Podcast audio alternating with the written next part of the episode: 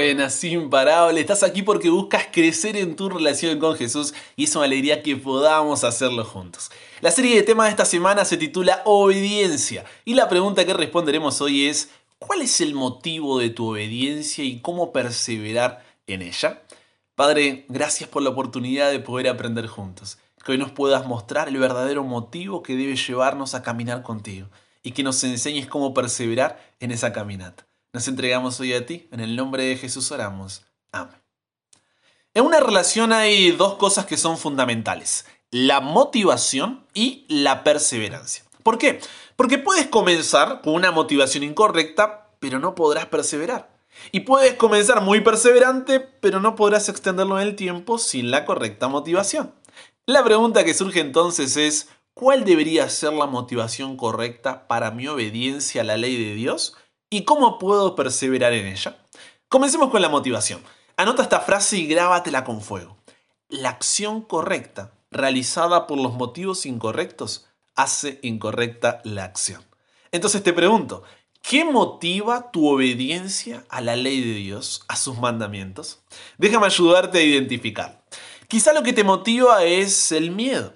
Si tú obedeces por miedo, todo lo que hagas será para no perderte, para no ser castigado, Además sueles tener miedo a todo lo que sean eventos finales, segunda venida, juicio y demás. El miedo a quedarte afuera es lo que te hace perseverar. Posiblemente, si no, lo que te motiva es la responsabilidad.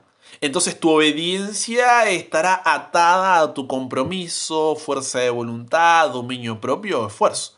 Lo haces porque debes hacerlo, porque se supone que un cristiano lo hace, porque siempre te enseñaron así en tu familia, porque no quieres fallar. El problema es que en cuanto no logras ese perfeccionismo que buscas, te desanimas, porque no pudiste cumplir o porque parece demasiado para lograr. O tal vez lo que te motiva es el resultado. El problema de esto es que tu obediencia será condicional, estás por un interés. Entonces desistes en cuanto tus intereses y los de Dios no se alinean. Y si Dios no te da lo que tú quieres, dónde, cuándo y cómo lo quieres, o las circunstancias barras sentimientos no están a tu favor, das un paso al costado. En pocas palabras, usas a Dios. ¿Cuál es la motivación que te llevará a la verdadera obediencia entonces? Segunda de Corintios 5:14 dice, porque el amor de Cristo nos constriñe. Y primera de Juan 4:19 complementa, nosotros le amamos a Él, porque Él nos amó primero. En otras palabras, la única motivación correcta para la obediencia es el amor. Porque aprender a obedecer gozosamente los mandamientos de Dios consiste en tener una relación íntima con el Dios que nos hizo con el Dios que nos ama.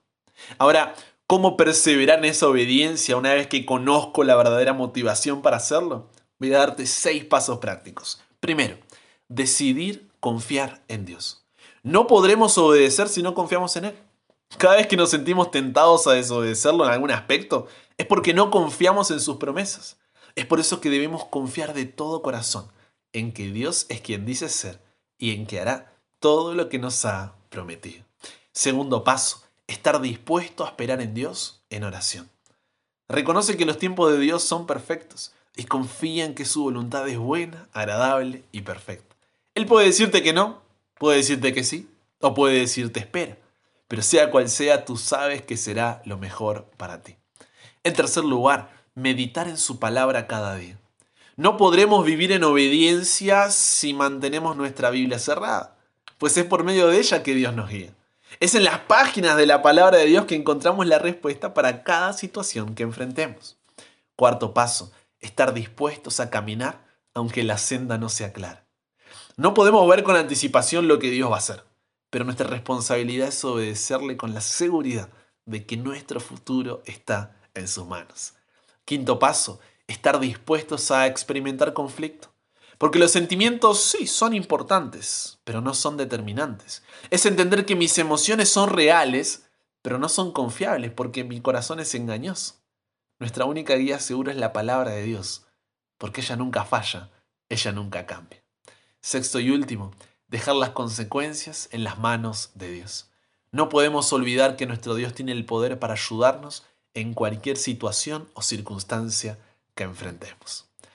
Al comprender que la motivación correcta no es el miedo, resultado, responsabilidad, sino el amor, y que perseverar en obediencia significa decidir confiar en Dios, estar dispuesto a esperar en oración, meditar cada día en su palabra, caminar aunque la senda no sea clara, estar dispuesto a experimentar conflicto y dejar las consecuencias en las manos de Dios, podrás decir como George McDonald's, he descubierto que mientras cumplo la voluntad de Dios, no tengo tiempo para discutir sus fines.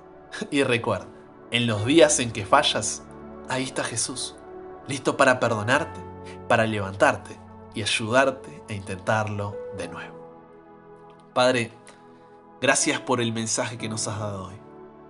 Porque no importa cuán lejos nos hayamos ido o cuán bajo hayamos caído, tú nos sigues esperando con los brazos abiertos. Que hoy podamos reflexionar sobre cuál es la motivación que nos está llevando a ti. Y en caso que nos demos cuenta que es el miedo, responsabilidad o resultado, podamos comenzar a cultivar ese amor, confiando en ti, esperando en oración, meditando en tu palabra, caminando aunque no veamos dónde vamos, experimentando conflicto y dejando todo en tus manos. Gracias Padre porque podemos comenzar el día contigo. Nos entregamos hoy a ti. Cámbianos, renuévanos, transfórmanos, somos tuyos. En el nombre de Jesús oramos. Amén.